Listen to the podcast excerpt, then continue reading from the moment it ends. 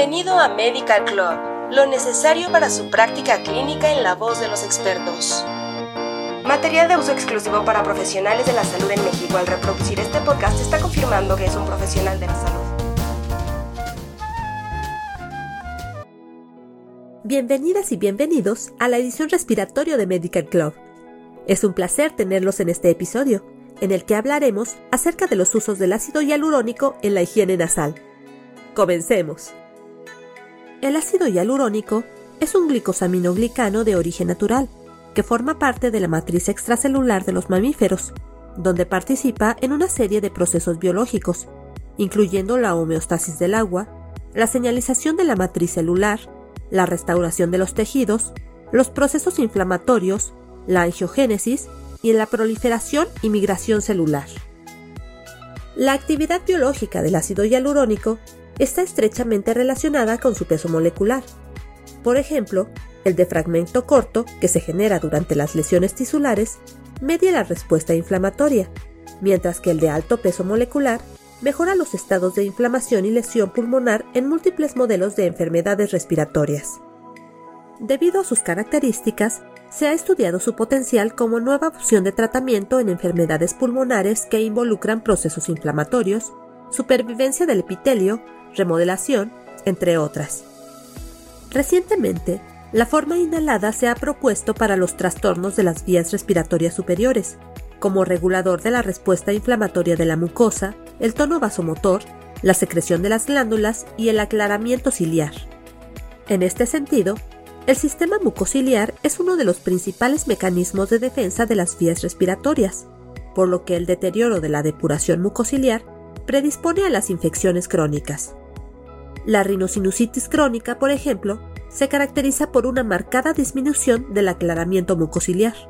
También se ha descrito que el ácido hialurónico de alto peso molecular, administrado mediante aerosol o instilación traqueal, puede actuar contra los agentes antiinflamatorios, proteger contra la hiperreactividad, retrasa la aparición de remodelación bronquial y modifica el biofilm relacionado con la inflamación crónica causada por microorganismos potencialmente patógenos.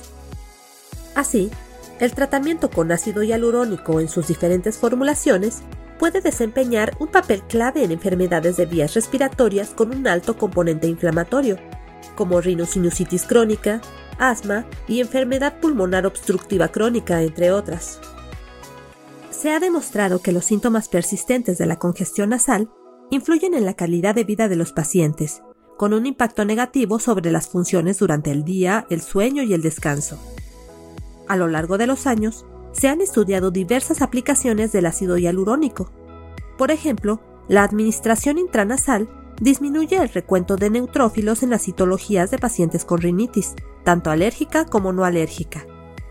La eficacia por vía inhalatoria en individuos con rinosinusitis crónica se expresa en la reducción significativa del edema osteomeatal y las secreciones, además de la evidente mejora en la calidad de vida de los pacientes en comparación con las personas tratadas con suero fisiológico.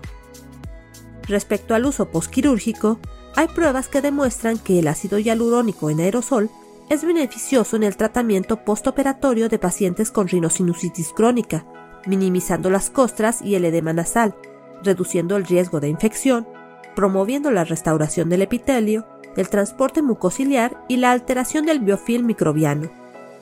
También se ha probado que, posterior a una cirugía endoscópica paranasal, el uso del ácido hialurónico mejora de forma significativa la calidad de vida a corto plazo, reduciendo la frecuencia de la rinorrea y la obstrucción nasal con una buena tolerabilidad, en comparación con las personas tratadas con suero fisiológico.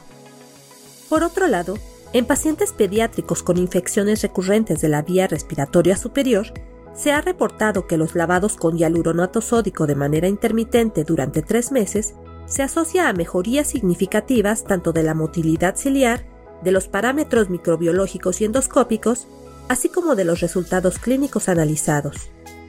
Por último, se ha estudiado la eficacia de los lavados nasales de ácido hialurónico nebulizado, administrados dos veces al día en niños menores de 4 años con infecciones recurrentes del tracto respiratorio superior, demostrándose una mejoría en la hipertrofia adenoidea, rinitis y disnea nasal, además de la disminución de la presencia de bacterias, neutrófilos y creaciones de biofilm. Con este capítulo, concluimos la primera temporada de la edición Respiratorio en Medical Club. Muy pronto regresaremos con más. Gracias por escucharnos, colegas. Esto fue Medical Club